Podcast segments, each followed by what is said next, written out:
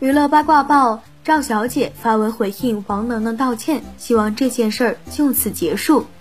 新浪娱乐讯，二月二十四日晚，半熟恋人嘉宾王能能在微博连麦直播中回应疑似前任赵小姐发文引起的娱乐争议，表示自己没有用正确的方式处理好此前的关系，让对方受到困扰，表示很过意不去，希望大家不要再去打扰他。